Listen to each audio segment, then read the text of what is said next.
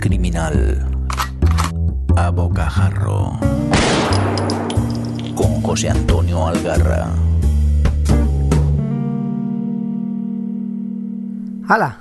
Así, a lo loco, como decían en la película de Petinto, sin apenas digerir el episodio dedicado a Denis Leján, aquí estoy de nuevo, pues con otra pildorica podcastera.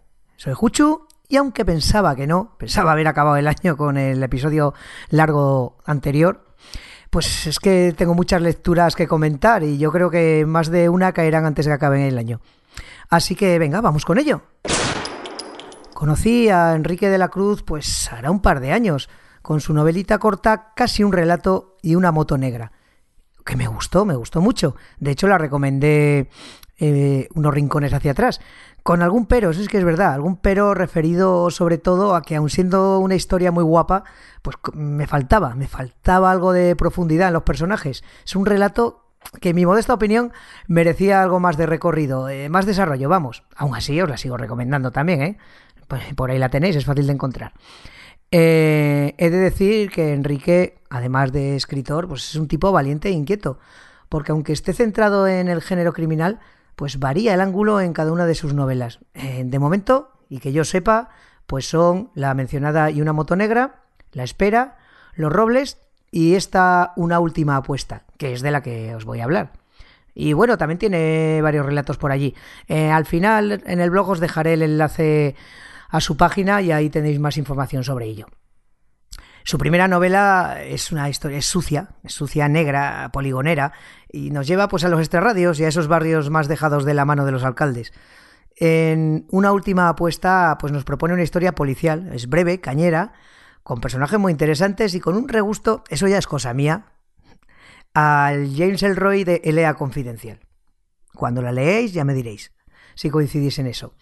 Eh, nos encontramos eh, también ante una obra breve, eh, poco más de 200 páginas, en las que Enrique, pues siguiendo la estela de los clásicos del género, pues diálogos breves, afilados, situaciones límite, resueltas así en pocas frases, y unos personajes siempre ambiguos, navegando al filo de lo moral o lo correcto.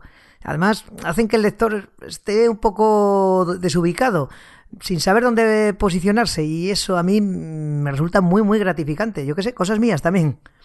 Como siempre, os voy a contar de qué va esta una última apuesta sin apenas contaros nada. Merece la pena hacer el camino a ciegas. Nada más comenzar la novela, pues se nos presenta a Garet y a Sánchez, un par de polis pues que están de despedida. Sánchez se jubila y Garet la verdad es que está con pocas ganas de trabajar con un nuevo compañero. Pascual Sañudo se llama el chaval.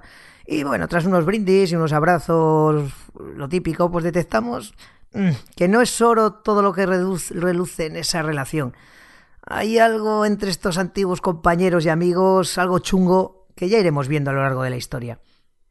Tras esta despedida, pues Gareth conoce al que va a ser su compañero, y ambos pues deben acudir inmediatamente al escenario de un suicidio. Mm, un suicidio un pelín sospechoso, ya que el hermano del finado pues también se suicidó hará un par de años y en esa misma fecha con esta premisa y tirando de un hilo, apenas una pequeña hebra que relaciona al presunto suicida con el mundo de las apuestas, mm, más concretamente con la creación por parte de este de un software dedicado a, las apuestas, a apostar, pues la trama se complica y de qué manera.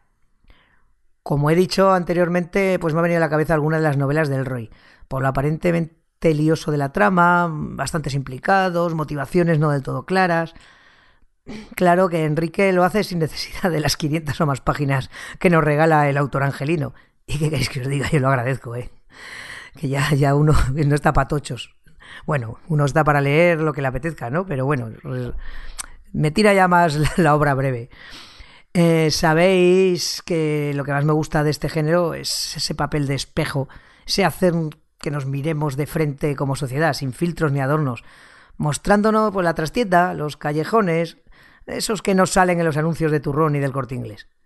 Esta novela eh, toca un palo que, aunque ya está tratado desde los albores del género, en mi opinión no lo había leído desde esta perspectiva. Eh, hablo del juego, eh, las apuestas. Bah, eso está trillado, me diréis, vale, sí, pero aquí estamos ante algo con lo que convivimos con una normalidad que no me parece a mí tan normal. Todos asociamos la parte chunga del juego pues, a esas timbas en sótanos oscuros, eh, apuestas hechas a escondidas que están en manos de tipos sórdidos criminales. Pero en esta historia nos enfrentamos a otra realidad. La de los negocios, casi diría yo imperios, construidos sobre la ruina de miles de personas enganchadas al juego.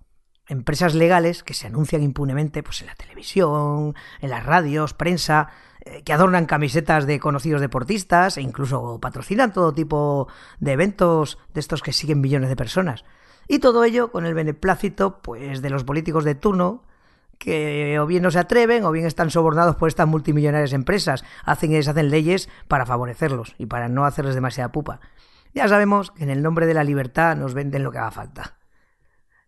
Y como también sabemos todos, el cine se ha encargado de enseñarnos que en el mundo del juego solo gana la banca, nunca el jugador, jamás.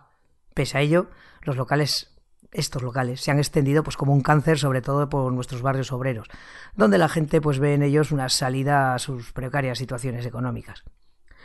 De todo esto y de alguna otra trama policial es de lo que nos habla esta una última apuesta. Una novela llena de giros, pero nada tramposa, ya sabéis que eso no me gusta. Me gusta que me engañen lo justo. Eh, novela donde la frontera entre el crimen y la legalidad es todo lo difusa como un amante del género espera. Es, es lo que. esa zona gris que tanto nos gusta. Como se dice en un momento de la novela, eh, si el tiempo no corre en tu contra, es que corre a tu favor. Eso pienso yo de Enrique de la Cruz. El tiempo está corriendo muy a su favor como escritor. Pues después de leer esta una última apuesta, solo espero ya con ganas su próxima propuesta. Eh, por cierto, que gracias a esta novela he descubierto una editorial dedicada al género que no conocía, Cosecha Negra Ediciones, y estoy seguro que seguiré indagando en su catálogo porque pinta bien la cosa. Pues nada, sin más me despido, espero que hasta muy pronto. Eh, ya sabéis dónde encontrarme, pues en sons.red barra Rincón Criminal, en Apple Podcasts, Spotify, Evox, etcétera, etcétera. Y, y, por supuesto, pues en Twitter os podéis pasar a comentarme lo que os apetezca. Eh, los que lo hacéis ya sabéis que estoy encantado de charlar con vosotros sobre estos programas o sobre vuestras lecturas. Pues nada, oye, felices lecturas y hasta la próxima. Hasta aquí esta edición de El Rincón Criminal, un podcast alojado en Sons, red de podcast. Encuentra mucha más información de este episodio en nuestra página web, sons.red barra Rincón Criminal. Y descubre muchos más podcasts en sons.red.